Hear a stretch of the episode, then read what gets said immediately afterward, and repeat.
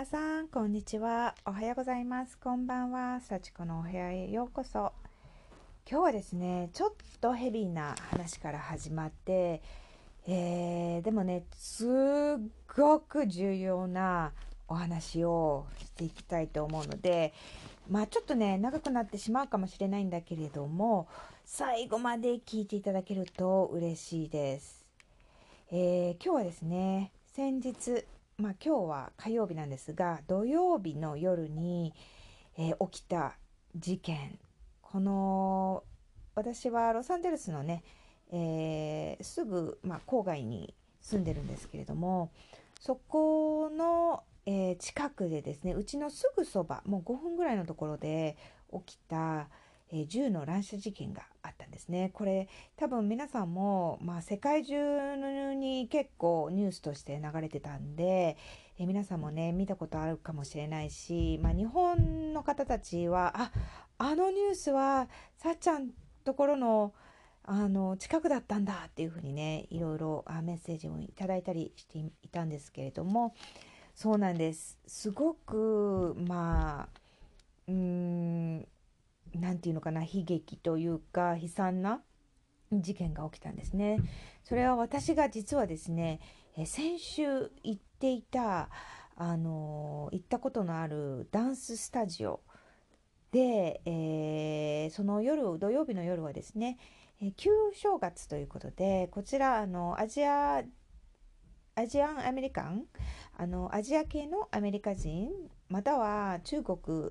などの、えー、アジアから来た移民がたくさん住んでいる地区でもあってで旧正月でも盛大にお祝いするわけですよね。でみんなでお祝いしているさなかに起きたこの銃の乱射事件だったんですけれどもまあ日曜日の朝私はその場にはいなくって近くあの、えー、ちょっと、えー、遠くに行ってたので次の朝そのニュースで起きたんですね。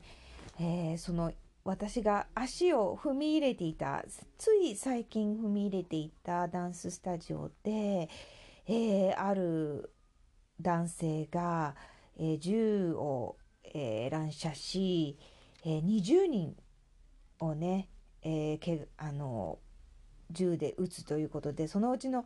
10人はそこのそこで即死。そしてその他10人は、えー、病院に運ばれたんですがその後次の日に1人は亡くなっていてまだ今日まだ火曜日なので、えー、渋滞のね、えー、重傷を負っている方もまだ入院しているっていう7人入院かな？っていう形で、えすごくこうも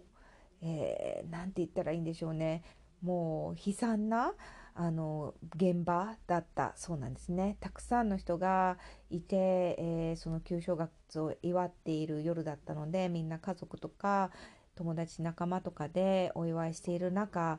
そのダンスフロアにああの銃を持って現れた人が、えー、乱射をしてそんなことになったっていうね。その、えー、ニュースで次の朝目覚め私は本当にもうショックだったしすごくこのその自分に身近なそのうちからすぐ5分で行けるような私自身も足の踏み入れたことのある場所でそんな悲惨なことが起きたっていうことでもうすごくショックだったんですね。それでそこで私のダンス仲間たちも、えー、そして私のあの私がベリーダンスを習ったことある先生もそこで教えてたわけですねそのその日はちょうど教えてなかったんだけどあのそこで毎週教えてる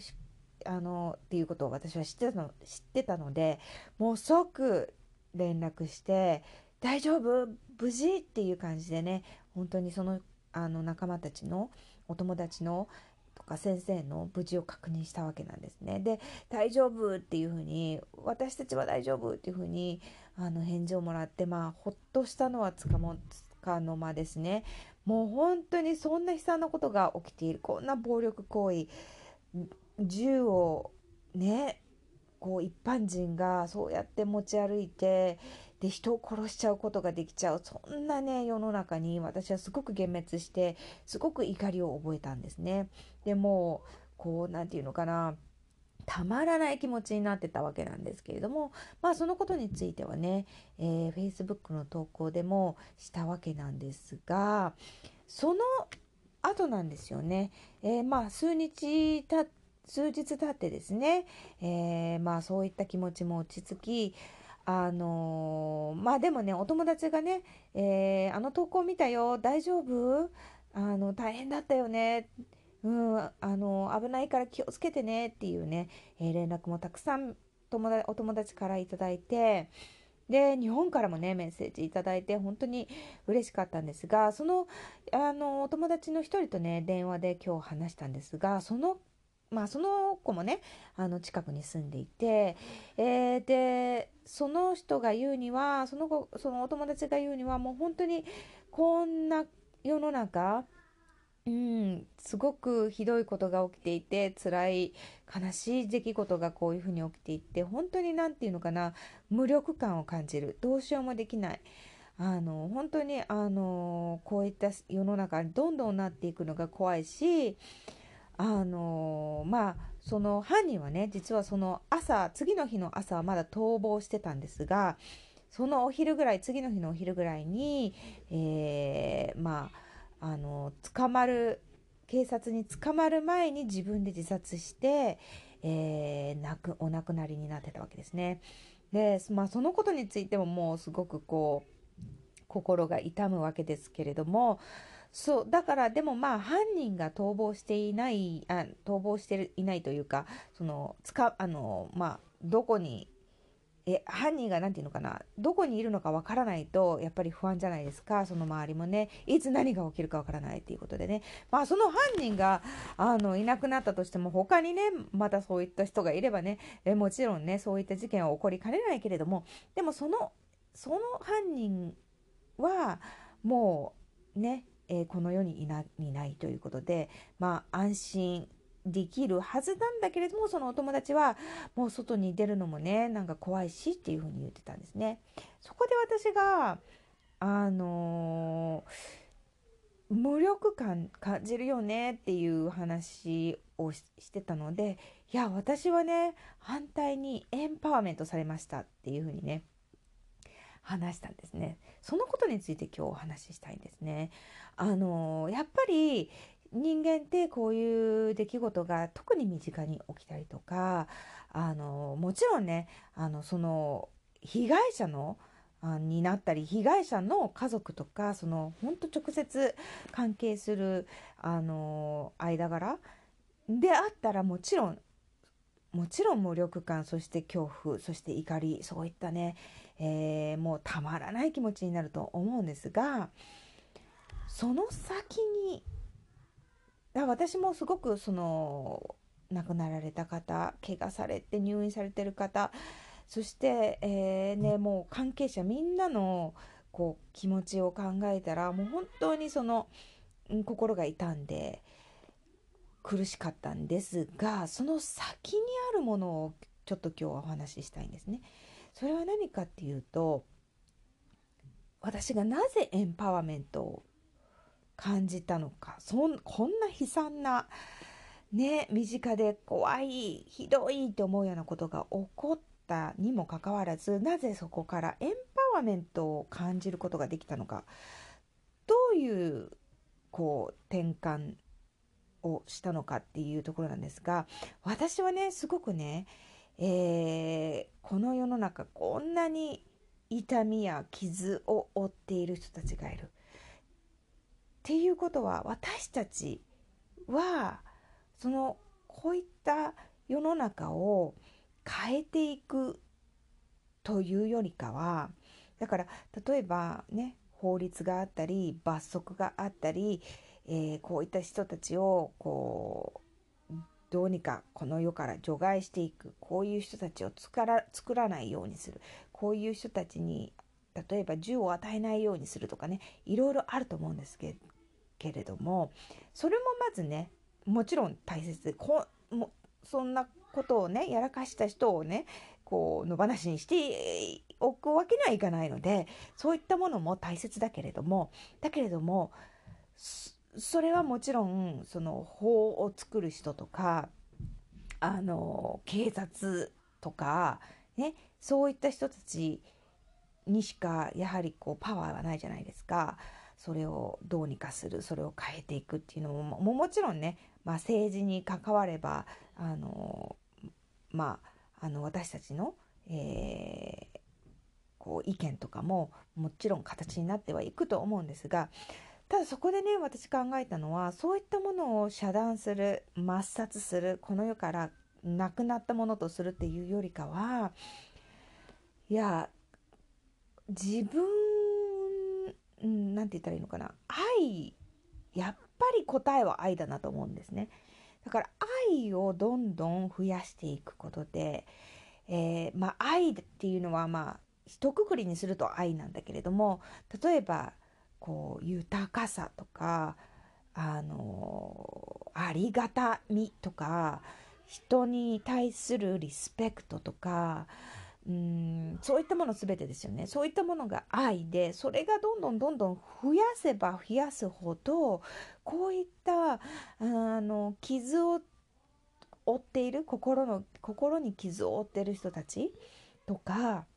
怒りをこう隠せない人たちとかそういった人たちの心がどんどん癒されていき愛に何て言ったらいいのかな？伝染していっちゃうみたいな。あの感染かな？感染していっちゃう。あの愛の感染、うん、それが広がっていったらどれだけこの世の中にこういった悲惨な事件やあのいろんなね自殺とか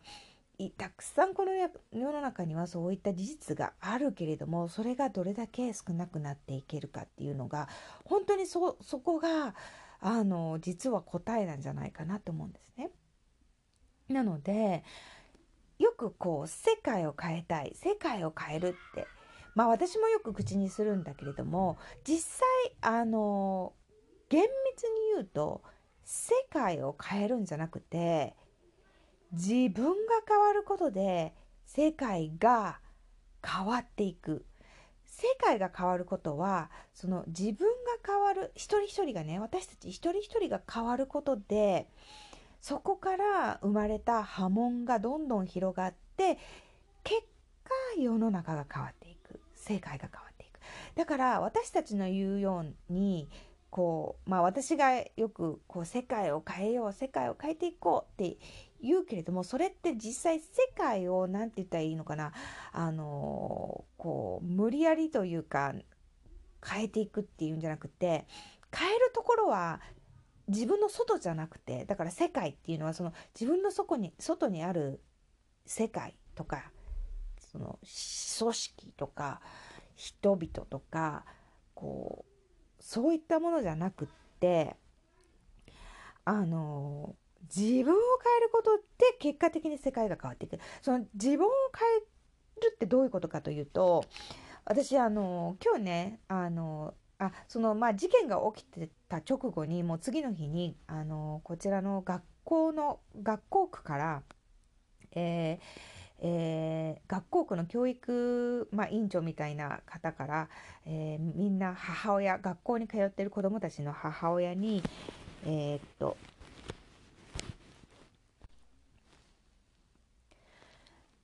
あのメールが来てたんですお知らせが来てたんですね。それは何かというとあのまあ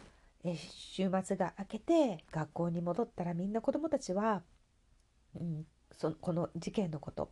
やっぱりこの自分たちの地区で起きた大変な大事件だったのでそういったことを、えー、子ども同士でも話すだろうし学校でも話題が出るだろうから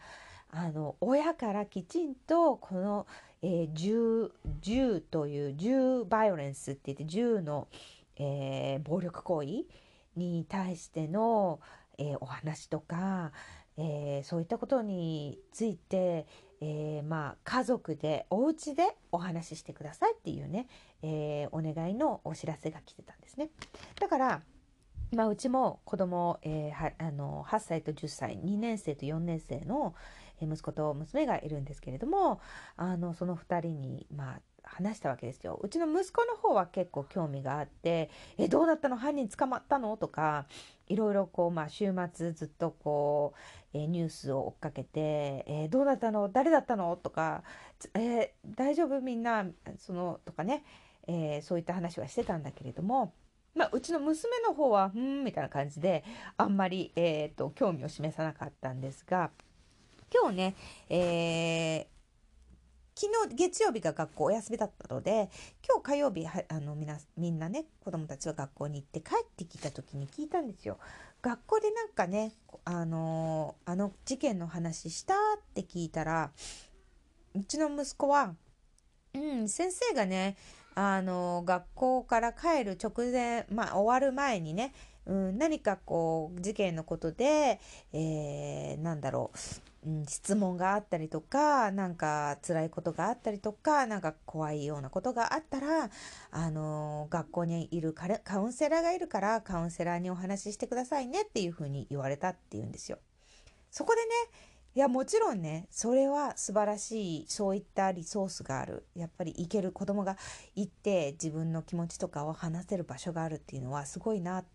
と思うしありがたいなと思うんだけれどもそこで私思ったのはだけどその息子に聞いたんですよ「あじゃあ話に行くの?」ってそしたら「うん別に別にあの僕はそんな話すことないし」みたいな感じですごくねあのまあ事件のことは事件っていうことですごく興味を持っていたけれどもでもね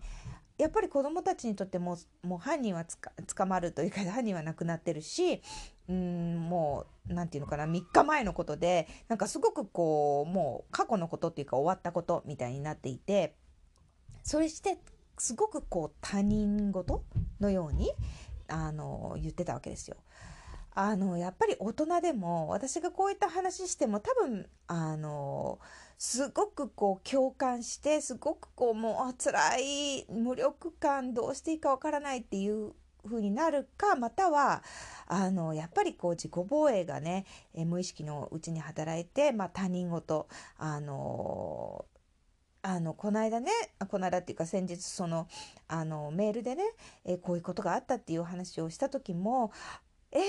ニュースで見たあの事件がさっちゃんの、あの身近にさっちゃんのこう人生にもこう関わっているそんな身近なものだったんだね。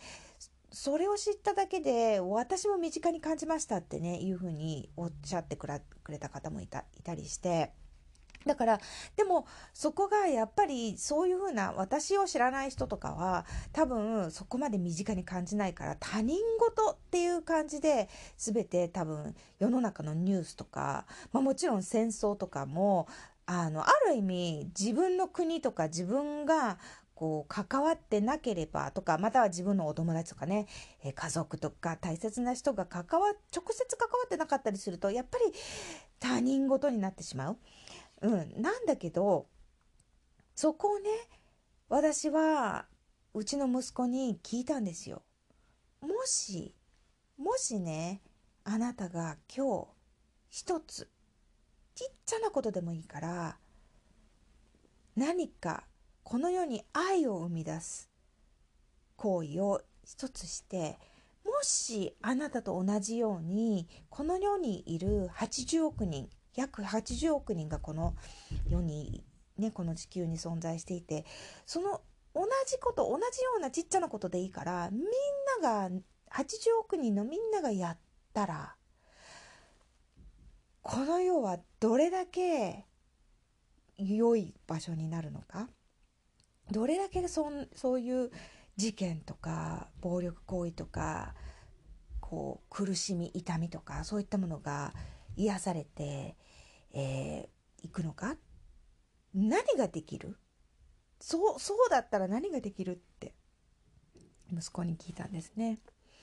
そしたらね息子はね「えー、わからないよ」っていう感じだったんだけどそこそこまでね私は実は学校でも話してくれたらよかったなって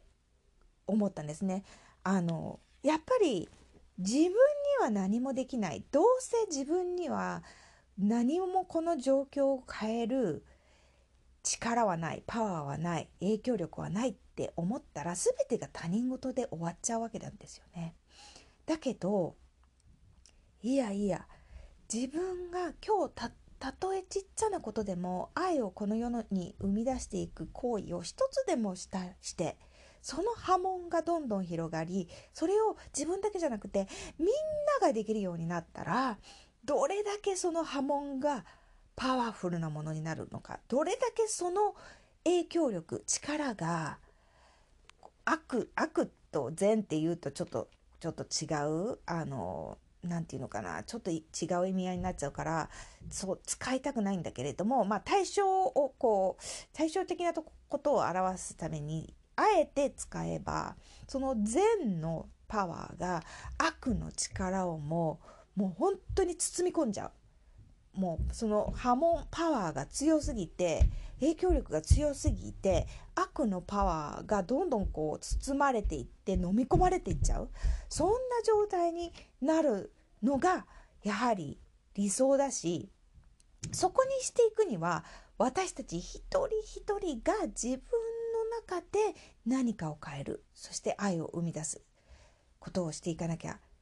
いけないっていうところででもそれをしていけばその波紋の一人になれる。その影響力の一粒になれるわけですよ。そこをやっぱりこれからの子どもたちそして私たち自身もこうエンパワーメントされた気持ちっていうのかな。あ自分にも何かできることはあるんだ。この世の中を少しでも良くするために自分にできることがあるんだってやっぱり分かってほしいなと思ったんですね。でそこでだから聞いたんですようちの息子に。ね愛を生み出すちっちゃなことは何でもいい。例えばうんと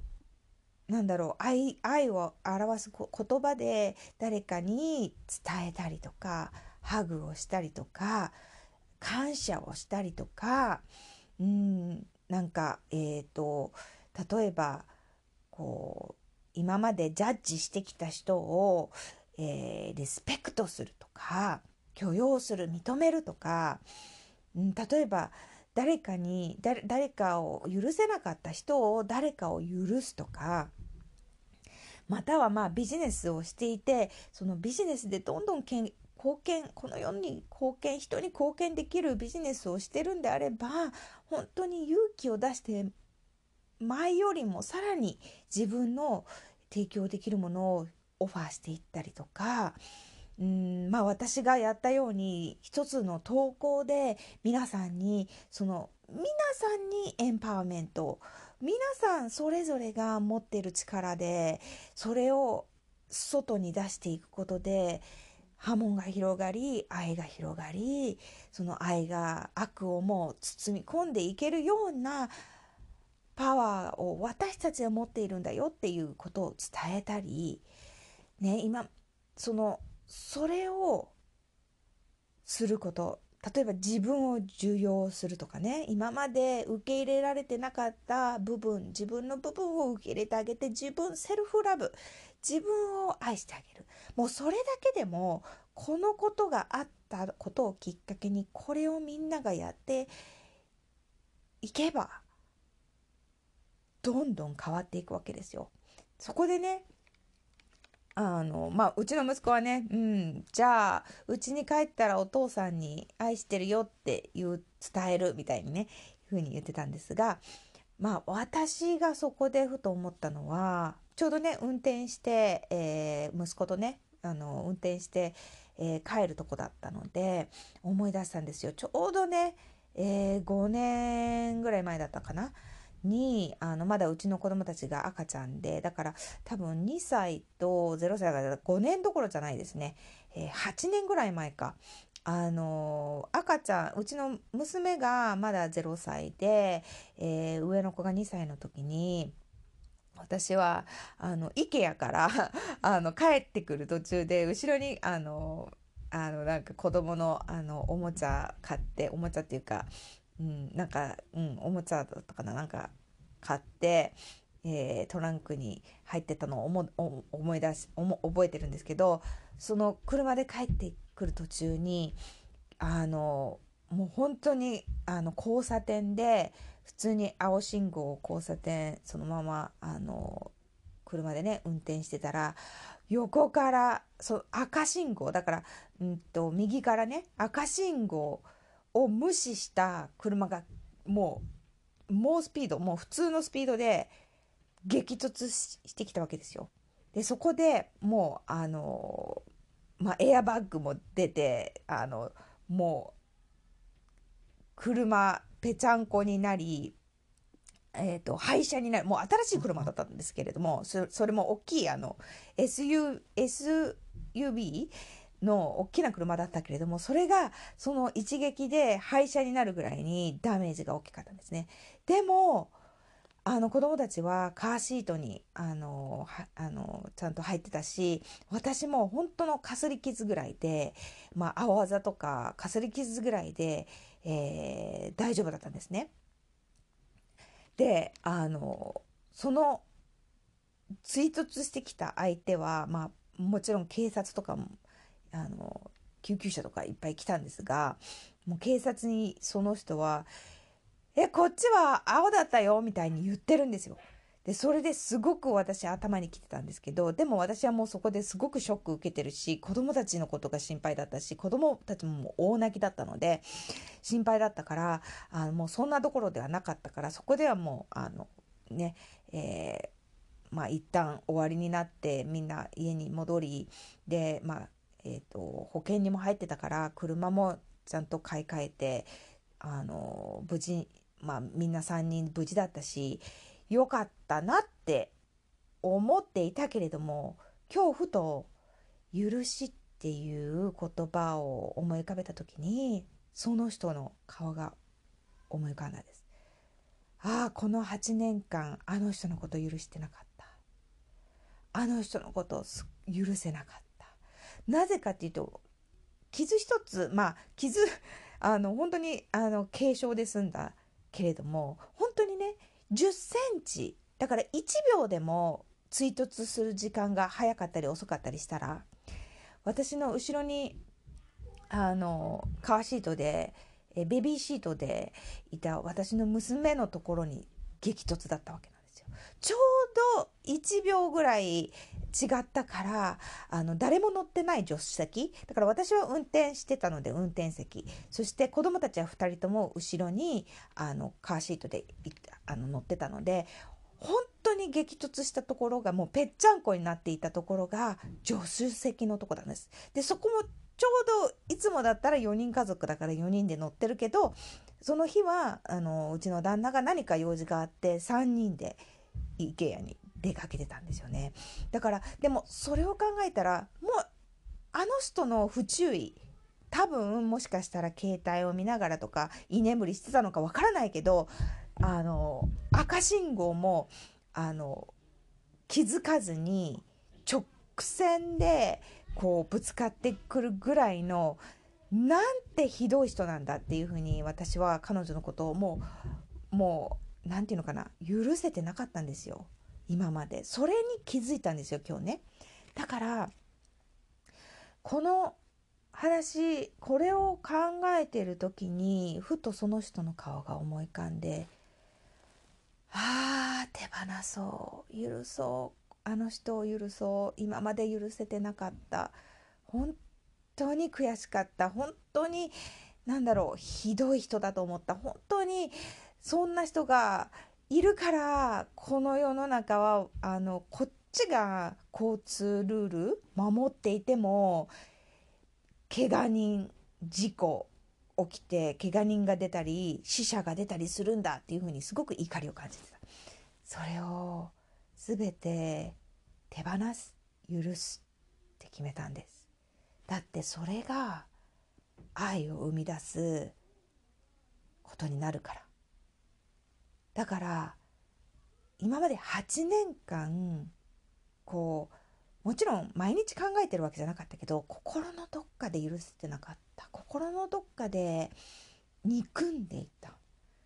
心のどっかでその人をジャッジしてひどい人間だ。っていうふうに思っていた。その憎しみとか怒りとかそういったものを全部手放せた。そしたらやっぱり残るのは私の心の中にそのそこそこに怒り憎しみとして、えー、場所を取っていたものがなくなるとそこに残ってそこにこう何て言うのかな入っていくものそのスペース空いたスペース手放したからそこに空いたスペースに入っていくのはやっぱり愛なんですよね。だから本当に今回のことでその許しを自分で選択して自分を変える今まで許せな許せてなかった自分に気づいて自分を変えることで愛がそこに入り愛がそれをずっとやっていったらどんどん愛はもう溢れるしかないじゃないですか。だからこれを皆さんにやっていただきたいしうちの子供たちにもそこを分かってほしいなってすごく思ったんですよ。うん、でやっぱりこういうことが起きるとやっぱり身近で起きると恐怖に感じるじゃないですか。うん、今日実はその、えー、どこから息子と一緒に帰ってきてたかというとですね息子がねあのこちらあのタコスチューズデーって言って、うんと、火曜日はタコスの日っていうあの感じであのタコスが安くなるんですよね毎週火曜日は。半額ぐらいになるんですよ。だから、あの、うちの息子タコス大好きで、毎週、毎週とは言わないけど、火曜日になるとタコス食べに行こうって、タコス買いに行こうって言うんですよね。だからタコスを買って、あの、あの、買って帰る途中だったんですけど、やっぱタコスのお店って、こう、あの、なんていうのかな、屋台じゃないんだけど、こう、うんと、受付窓があって、で、中にこう、調理する人たちがいるんだけど、外で食べるみたいな、とか、まあ、お持ち帰りするみたいな、そんな感じのところで、で、結構周りに、あの、注文して座って待ってる人たちがいて、10人ぐらいいたのかな。で、そこはやっぱり、その、事件が起きた、えー、場所のすぐそばではないんだけど、同じ、こう、街の、まあ、うん、2、3分離れたところで、で、そこで、こう、待ってる時に、注文して待ってる時に、え実はねこのあのこの私もこの話をしたいと思ってメモを取っていたのもそのタコスのお店のねレシートの裏にねちょこちょことメモメモをね取って皆さんにお伝えしたいことを書いてあるんですがそのタコスを待ってる時にふとねふとやっぱり恐怖というかえここにもしもし銃を持った人が現れたらどうしようとかこう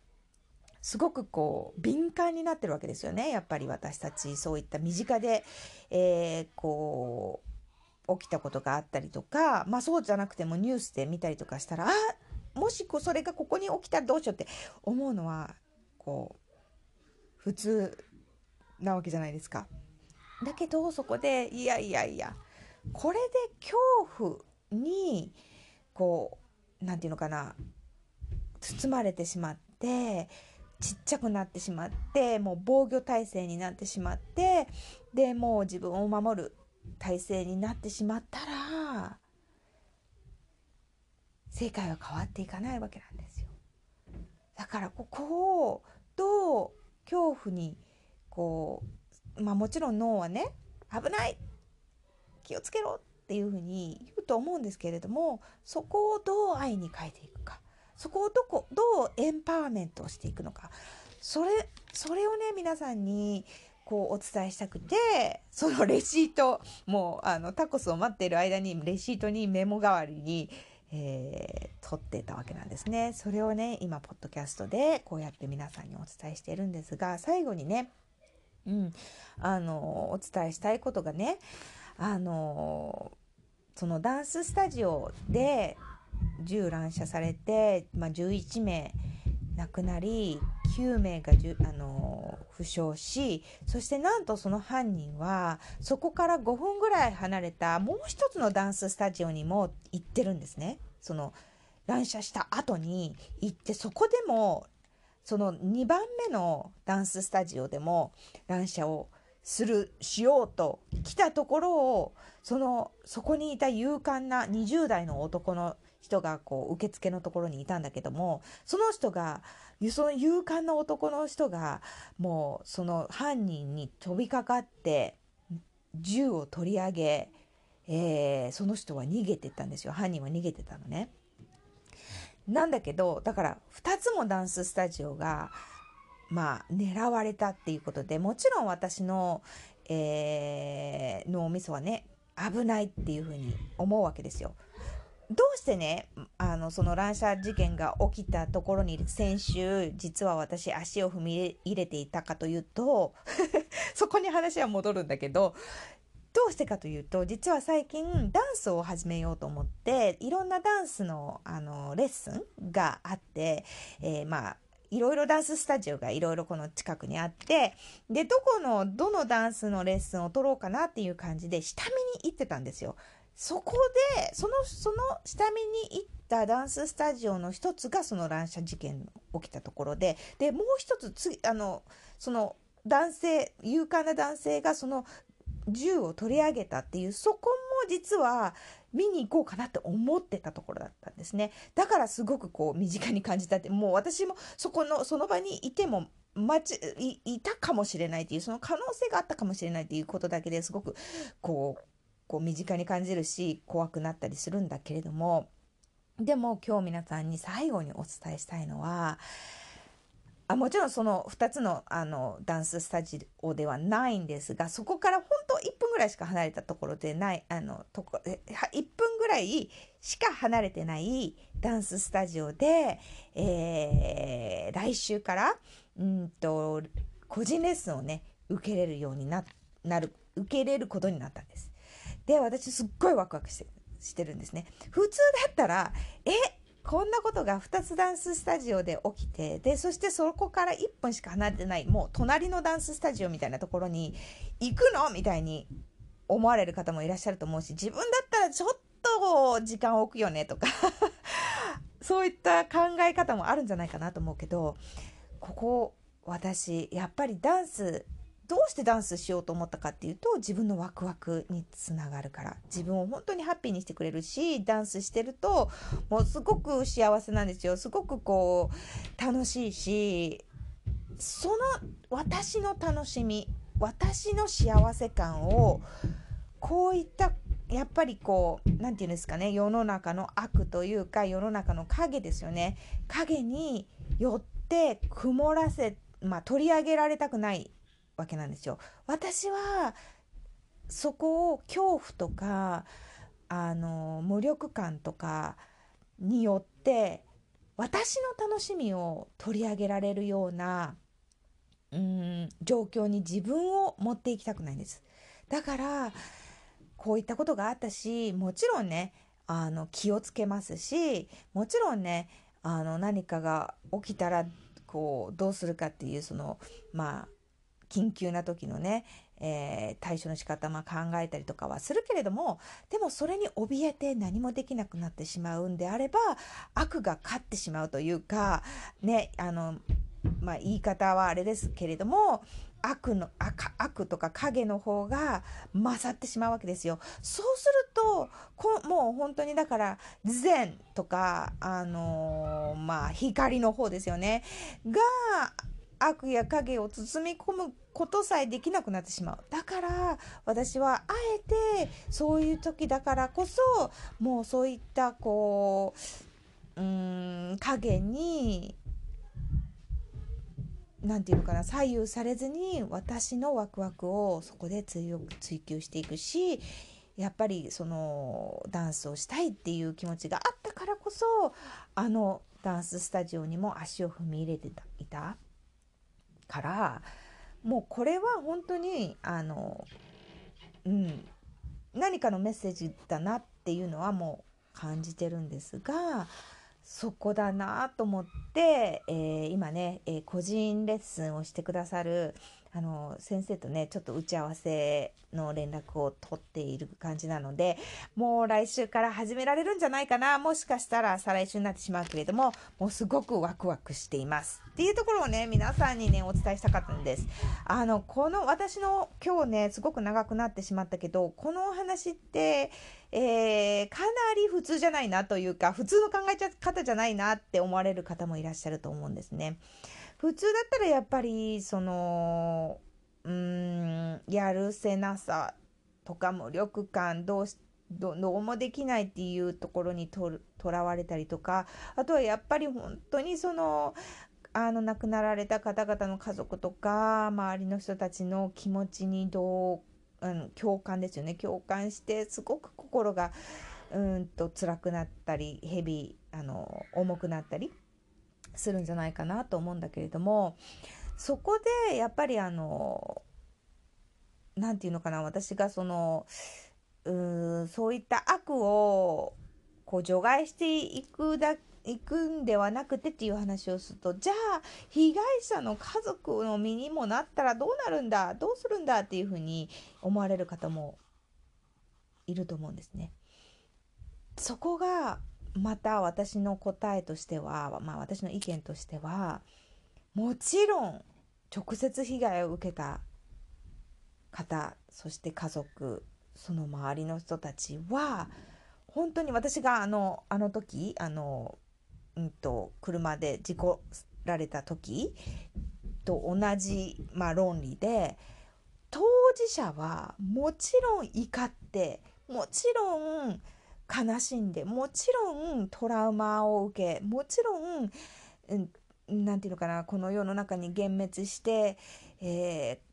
ー、恐怖にも怯えてそうなるなるのが当たり前だしなる権利があると言って言ったらいいのかなと思うんですね。だけどそれはその当事者はもちろんなんですよ。だけどそこにいなかった私たちがいるから私たちが私たちのできる仕事があるんです。それが私たちの中で自分を変えていくこと、愛を世の中に生み出していくことで、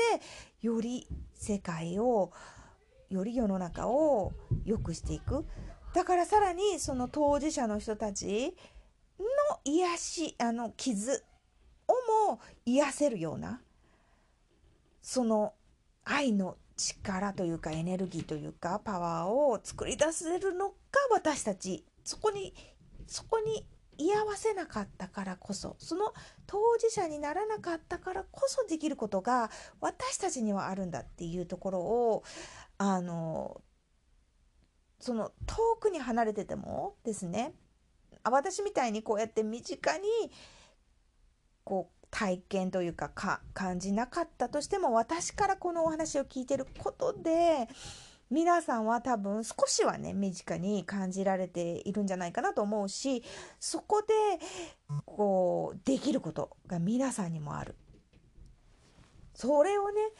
えー、皆さんにお伝えしたくてこんなに長々と話してしまいましたけれども。はい。ということで今日はねえ少しヘビーのお話になったけどすごく大事なことだと思うんですね。これって多分一回聞いただけじゃ何のこと言ってんの？幸子さんみたいな感じかもしれないけれども。あのもしね、えー、このことに共感してくださったらメッセージえー、またはね、えー、よくわからないっていうね、どういうこと？っていう質問でもいいので、うん、メッセージをお待ちしています。ここでね、えー、ダイアログ、会話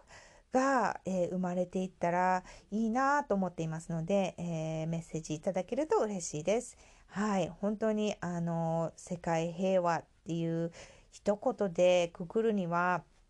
うん、本当に難しい複雑なあの世の中ですけれどもやっぱり私たちにもできることがある。